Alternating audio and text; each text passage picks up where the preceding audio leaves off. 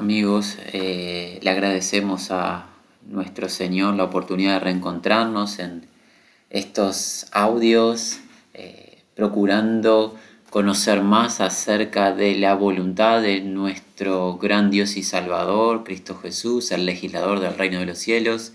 Ustedes quizás lo recuerdan, estamos en el Sermón del Monte, el Sermón de la Montaña, donde el gran rey está legislando su ley, nos está contando cómo viven los integrantes del reino luego de ser regenerados por el Señor, ahora que son nuevas criaturas, ahora que han pasado de las tinieblas a luz por la obra eficaz de Cristo Jesús a su favor. Ahora que tienen un nuevo corazón, ahora que el Espíritu Santo está morando en ellos porque fueron sellados con el Espíritu de la promesa hecha al patriarca Abraham, ¿cuál es el estilo de vida, la conducta que llevan adelante eh, los integrantes del reino y dicha conducta no quedó librada a la opinión o al deseo humano, sino que fue establecida con parámetros claros por nuestro Dios. Dios ha dispuesto no solo perdonar nuestro pasado, no solo borrar toda nuestra contaminación, toda nuestra inmundicia, purificarnos, no solamente ha saldado lo que nos era contrario, sino que además ha dispuesto que una vez que venimos a salvación a través de Cristo Jesús, cambie nuestra forma de vivir y ya no seamos los mismos. Eso forma parte de la salvación. El que es salvo, el que es perdonado, el que es justificado, es transformado por Dios porque Dios se dispuso y se propuso en sí mismo de que de tener para sí mismo un pueblo celoso de buenas obras, un pueblo santo, una nación especial, su nación, su pueblo, con características acorde al Dios que llama. El Dios santo llama, el pueblo vive en santidad, el pueblo le busca, el pueblo le alaba, el pueblo le obedece, el pueblo cuando tropieza le confiesa, se arrepienta y aparta. Y bueno, es un poco lo que estamos viendo en el Sermón del Monte. El Sermón del Monte no debe ser malinterpretado como eh, una legislación solamente para la nación de Israel, la nación de Israel física, sino que es la voluntad de Dios para toda carne que viene a conocimiento de la verdad. Esta es la manera en la que Dios quiere que vivamos los hombres y mujeres, los niños, los jóvenes, los ancianos, en esta tierra mientras que aguardamos el retorno del gran rey. Eh, es muy importante que nosotros le prestemos atención a las palabras de Jesús. Y si recuerdan en el capítulo 6 de Mateo, eh, haciendo un ejercicio de memoria de lo que hemos visto en los últimos encuentros, hemos ingresado en una sección donde Jesús nos está contando acerca de la verdadera devoción a Dios. Cómo poder adorar a Dios dignamente. Recordando que la adoración a Dios es en espíritu y en verdad. Y en el nuevo pacto, eh, los adoradores del Señor le adoran ofrendando sus vidas en obediencia. Aquel que eh, no está dispuesto a obedecer a Dios no le puede adorar dignamente. Si bien le canta, si bien le puede decir palabras dulces, palabras agradables profesadas por labios, Dios pide que la adoración que le presentemos sea ofrendando nuestras vidas, nuestros cuerpos, nuestras mentes, nuestro ser completo a su designio, a su voluntad, a su consejo. Ese es nuestro culto racional. Pero, comprendiendo que esa es la base de la adoración, sí hay prácticas devocionales que realizamos. Y es así que nosotros estuvimos viendo en base a las palabras de Jesús la ofrenda como una práctica devocional, el compartir de nuestros bienes con los que padecen necesidad en el pueblo de Dios, estuvimos viendo las situaciones de dificultad, de hambruna, estuvimos viendo los grupos de huérfanos y viudas a los cuales hay que asistir y también estuvimos viendo la asistencia eh, monetaria, económica para con aquellos que velan por nuestras almas, los prevísteros, los ancianos, los pastores. Vimos que la ofrenda es parte de adorar dignamente a Dios hemos visto y comenzamos a considerar en el último encuentro la oración a Dios. El orar a Dios es parte de nuestra práctica devocional y es un acto que debe estar en cada uno de los redimidos, de los integrantes del reino. Y si no está el querer orar, hay algo que está sucediendo. Puede ser o que el Espíritu Santo haya sido contristado, haya sido dañado por nuestra rebelión, o que el Espíritu Santo ni siquiera esté en nosotros.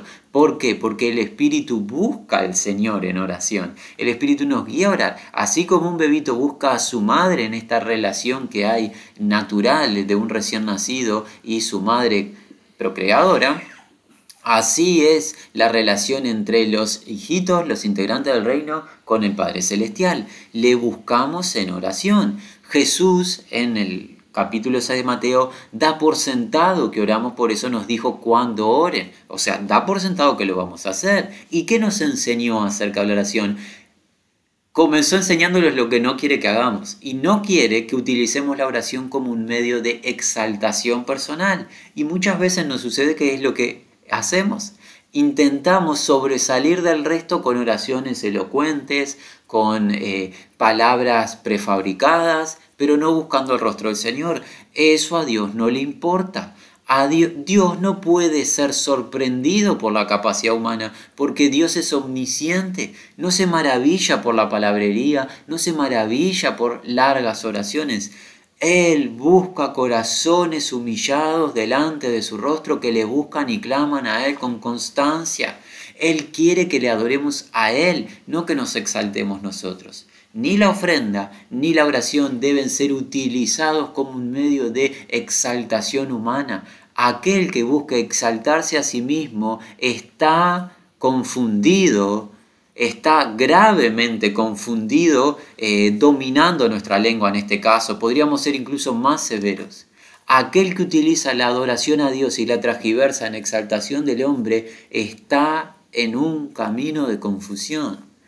Esta es la adoración a Dios y como tal, Él debe ser el objeto de reverencia y a Él se debe considerar. ¿Qué pide Dios? Bueno, pide que no nos exaltemos a nosotros, pide que le busquemos en silencio, pide que eh, nos humillemos a nosotros mismos y clamemos a Él y Él escucha.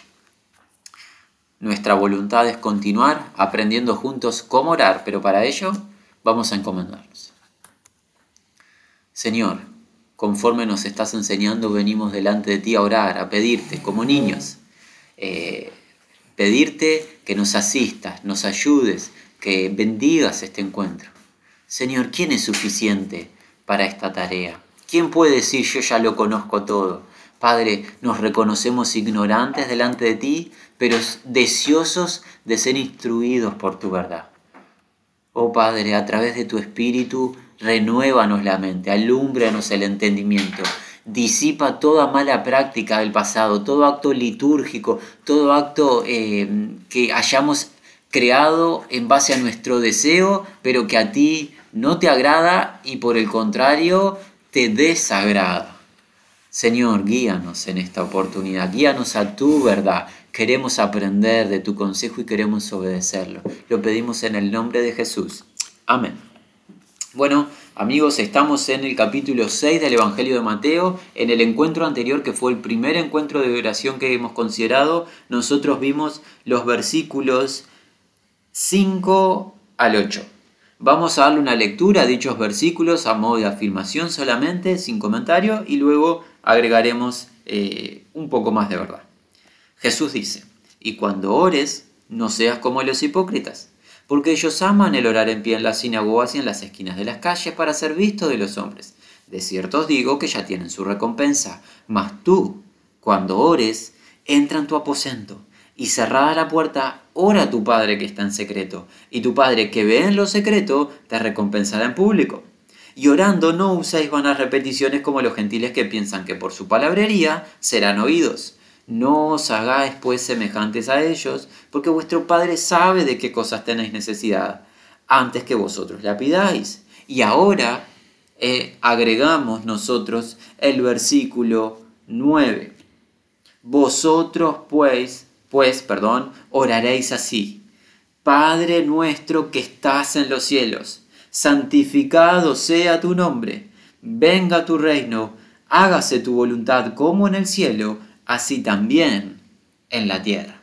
Jesús ahora nos empieza a enseñar el cómo orar, afirmando que da por sentado que vamos a orar y es más, nos indica orar. El versículo 9 comienza con una indicación. Vosotros pues oraréis así. Ustedes oren. Es la indicación. Ustedes oren y les voy a enseñar cómo, pero háganlo. Así que nosotros debemos de tomar nota en nuestro cuaderno mental o si tenemos algún cuaderno físico donde saquemos apuntes de que la oración es una práctica de vida. Es una práctica de vida. Y alguien podría decir, bueno, pero la oración es algo fácil, es, solamente principal. No es algo fácil. La oración es algo que nos cuesta. ¿Por qué? Porque nuestra carne no quiere orar. Nuestra carne se niega a orar. ¿Por qué? Porque se necesita el espíritu y andar en el espíritu para orar eficazmente. Nuestra carne siempre va a buscar la excusa del cansancio, el sueño o algo mejor para hacer antes que orar, mientras que Dios quiere, a través de su Espíritu, que nosotros estemos en constante oración, como lo iremos desarrollando en los distintos temas. Nuestra vida debe ser una vida de oración. Así que no es tan fácil como decir voy a emitir palabras sin sentido y estaré orando. Muy lejos esté de nosotros pensar ello. Orar requiere de concentración, humillación y consagración. Orar requiere de todo nuestro ser volcado en humildad y en clamor a Dios. Y orar es un acto de obediencia, además de ser una necesidad. Es una necesidad, necesitamos orar y se nos indica orar. Así que por todos lados concluimos, hay que orar.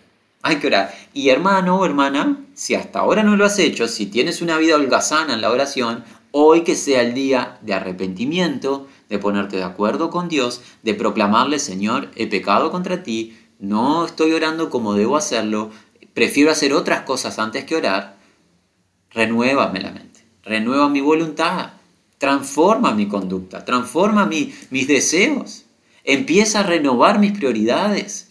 Eh, todos los hijos de Dios tenemos las prioridades totalmente cambiadas cuando venimos al Señor. El Señor día a día va cambiando nuestras prioridades. Bueno, que hoy comience a cambiar nuestra prioridad en cuanto a la oración. Que la oración sea prioridad de vida por encima de cosas terrenales. La oración es mucho más importante que hacer cualquier actividad humana. Es mucho más importante porque se basa en a quién estamos clamando. Y como le estamos clamando al omnipotente Dios que lo puede hacer todo, ¿para qué nos vamos a forzar nosotros en hacer muchas cosas sin pedirle a aquel que tiene el poder de hacerlo todo? Debemos de clamar. Bueno, volvamos al versículo 9. Jesús comienza de esta manera. Vosotros pues oraréis así. Esta es la indicación de Jesús y ahora viene la enseñanza del cómo orar. Padre nuestro que estás en los cielos. Este posiblemente, hermanos, sea la porción que vamos a compartir hoy. No nos va a dar el tiempo para avanzar más, seguiremos avanzando en el siguiente encuentro. ¿Qué vamos a aprender hoy de parte de Jesús? El significado de esta expresión. Padre nuestro que estás en los cielos. Lo primero que a nosotros nos viene el destacar, la oración Jesús la enseña a proclamar en plural. Padre nuestro, Notemos que Jesús no nos enseña a orar en singular, sino que nos enseña a orar en plural. ¿Por qué? Bueno, si ustedes tienen a bien recordar, los que somos de Cristo hemos sido bautizados en un solo cuerpo. Y a todos se nos dio a beber de un mismo espíritu. Somos la casa del Dios vivo, una piedra al lado de la otra. Somos los hermanos, las hermanas, el templo del Dios viviente. Somos el cuerpo del Señor, somos su esposa, su prometida, somos su iglesia. No deberíamos de considerar más que tenemos una relación individual únicamente con el Señor. Sí tenemos una relación individual personal con el Señor porque nos llama uno a uno, pero una vez que nos llama, nos une a su cuerpo. Y en la unión a su cuerpo, el Señor tiene especial ocupación en que tengamos interés los unos por los otros y en este caso el interés, el interés de orar los unos por los otros, orar en plural. Cuando oramos no solamente buscamos nuestro beneficio, sino que estamos buscando el beneficio del pueblo de Dios. Nosotros oramos de esta manera, en plural, Padre nuestro. Y eso es lo que comienza a enseñar Jesús. Eh, esto que somos un pueblo y somos un cuerpo, Pablo lo enseña, lo hemos proclamado, pero demos lectura, firmémoslo en las páginas de las Sagradas Escrituras. En Primera de Corintios, por ejemplo, en el capítulo 12 del libro de Corintios, Pablo dice en el versículo 12, y 13. Porque así como el cuerpo es uno y tiene muchos miembros, pero todos los miembros del cuerpo, siendo muchos, son un solo cuerpo, así también Cristo. Porque por un solo espíritu fuimos todos bautizados en un cuerpo, sean judíos o griegos, sean esclavos o libres, y a todos se nos dio a beber de un mismo espíritu. Y Pablo en Efesios, en el capítulo 4, nos dice en el versículo 25, por lo cual, desechando la mentira, hablad verdad cada uno con su prójimo, porque somos miembros los unos de los otros. Dado que nos pertenecemos unos a otros y estamos unidos eternamente en Cristo Jesús los unos con los otros, cuando oramos en plural, el beneficio es colectivo. Y cuando los hermanos oran, nos beneficiamos nosotros. Así que deberíamos de comenzar a renovar nuestra mente de que la oración no es solo para beneficio individual, sino que es para beneficio del cuerpo de Cristo. Claramente, claramente, eh, tenemos en nuestra mente, en nuestra cercanía, la iglesia local donde nos movemos, donde están los hermanos y hermanas a los que conocemos por nombre y conocemos sus situaciones particulares, pero el cuerpo de Cristo es uno en todas las naciones y ellos también están en nuestro corazón, aunque no conocemos sus rostros, no conocemos sus nombres. En ese caso la oración es un poco más general, clamamos al Señor por su pueblo de manera general, pero en la localidad donde estamos, con el grupo de hermanos, esos dos o tres bajo el gobierno de Cristo, donde sea que estemos, por ellos debemos declamar. Tenemos que empezar a cambiar nuestra idea de orar por nosotros mismos. Esto no es un acto de egoísmo. El Señor nos enseña que a orar en plural. Y esto es lo primero que destacamos. Oramos en plural. ¿Por qué? Porque formamos parte de un cuerpo, formamos parte de un pueblo, somos la nación de Dios, somos la iglesia del Dios viviente. Ya no somos más individuos aislados que hacen lo que entiendan conveniente, ahora estamos unidos los unos para con los otros y la unión cuál es? Cristo Jesús. Y Cristo Jesús que nos dice, oren en plural.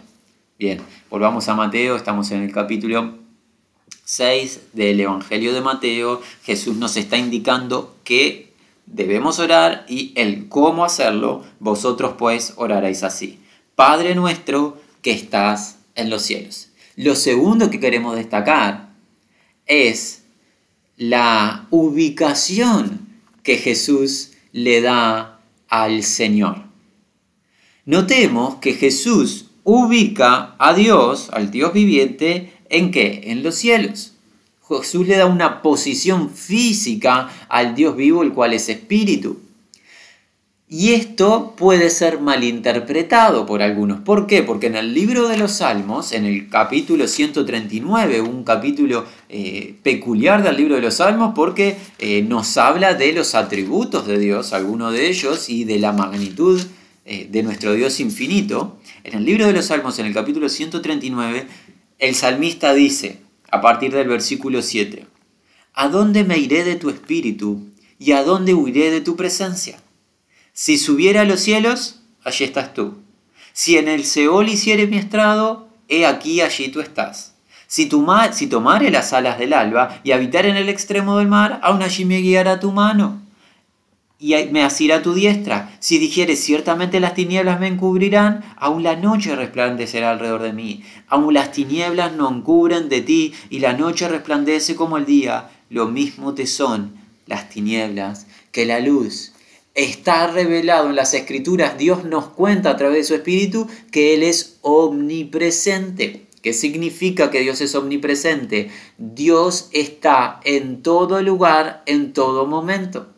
Dios es espíritu y a través de su espíritu está en todo lugar y en todo momento, pero Dios no es todas las cosas. Dios no es una piedra, Dios no es una silla, Dios no es una montaña ni es la arena del mar. Dios es el creador de todas las cosas y está en todos los lugares, pero Él no es la creación. ¿Por qué? Porque la creación va a perecer, va a ser pasada por fuego, tiene fecha límite de caducidad, mientras que Dios permanece para siempre, no tiene principio ni fin.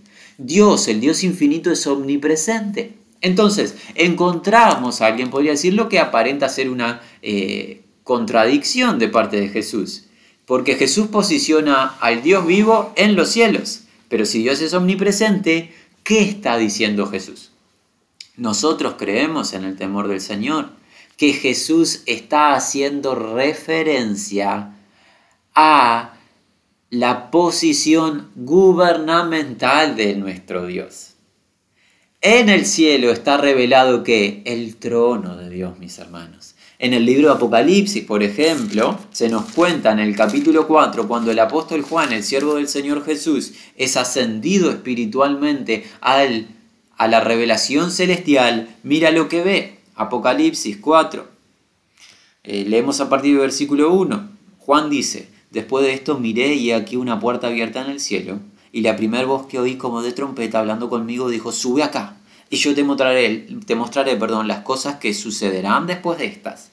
Y al instante yo estaba en el Espíritu y he aquí un trono establecido en el cielo y en el trono uno sentado. La revelación del Espíritu de Dios nos cuenta que en el cielo hay un trono de supremo gobierno y ese trono no está vacío. Ese trono no está ocupado por Satanás, no lo ocupa el anticristo y no lo ocupa el ser humano. Jehová de los espíritus está entronado en gloria. Jehová gobierna el universo. El Dios omnipotente está en el lugar de gobierno supremo. Eso es lo que está haciendo referencia a Jesús cuando nos indica a orar al Padre que está en los cielos. No que Dios no sea omnipresente, claro que lo es, pero la referencia de su posición celestial habla de su posición de gobierno supremo. Y alguien podrá decir, ¿y eso a nosotros qué nos afecta? Bueno, hermano, hermana, dado que tú vas a clamar y vamos a clamar por asistencia, por ayuda, por eh, solución de la índole que sea, porque la oración es eso, es humillarnos y buscar el favor del Señor en todo ámbito, Qué bueno es saber que vamos a clamar a aquel que está en el control absoluto del universo y que está en el trono de gobierno supremo, está por encima de todo. Nota, mi amigo, mi hermana, hermano, de que no le vas a orar a alguien débil. Tú le oras al Dios gobernante del universo, el creador de todo y el gobernador supremo. ¿Cuánta confianza tenemos para orar aquel que está en control de todas las cosas? aquel que está entronado en gloria en el tercer cielo. Eso es lo primero que queremos destacar. Y alguien nos dirá, bueno, está muy bien, entendemos que hay que orar, entendemos que eh, lo debemos hacer con constancia y ahora hemos aprendido que le oramos a un Dios de poder absoluto que lo puede todo. Es omnipotente, eso nos habla de que, perdón, tiene la habilidad de hacer todo lo que se propone, nada hay que Dios no pueda realizar es omnipotente, tiene el universo bajo su control. Ahora, ¿por qué, alguien podría preguntarse, por qué este omnipotente Dios, este omnipresente Dios, se tomaría el trabajo de oírnos y responder a dicho clamor? Este ser infinito, supremo, superior a todo, mucho más excelente que la creación incluso. ¿Por qué respondería? ¿Por qué se tomaría el trabajo de oírnos y accionar en respuesta. Y eso lo encontramos en Mateo, en el capítulo 6, en el mismo versículo 9. Volvamos a leer, mis hermanos. Vosotros pues oraréis así. ¿Cómo? Padre nuestro que estás en los cielos. A quien le oramos, ¿es omnipotente? Sí. ¿Está entronado en gloria? Sí. Pero además de todo eso, es nuestro Padre. Le oramos a nuestro Padre. No le oramos a un ser omnipotente pero que tiene desinterés en las criaturas. Le oramos a nuestro Padre porque revelado están las escrituras, por ejemplo en el Evangelio de Juan, mis hermanos, vayamos allí. ¿Qué se nos contó en el Evangelio de Juan en el capítulo 1? Mira lo que dice el apóstol. En el versículo 12, más a todos los que le recibieron, a los que creen en su nombre, les dio potestad, le otorgó la posibilidad de ser que hechos hijos de Dios, los cuales no son engendrados de sangre, ni de voluntad de carne, ni de voluntad de varón, sino de Dios. Dios se dispuso adoptarnos como sus hijos a través del sacrificio de Cristo Jesús. Nosotros le vamos a orar a nuestro Padre a nuestro Padre le vamos a hablar. Esto es confirmado por el apóstol Pablo en el libro de Romanos. Vayamos allí, por favor. Estamos en el capítulo 8 del libro de Romanos. Esta verdad trae un consuelo tremendo, una confianza en sobremanera grande a la hora de orar.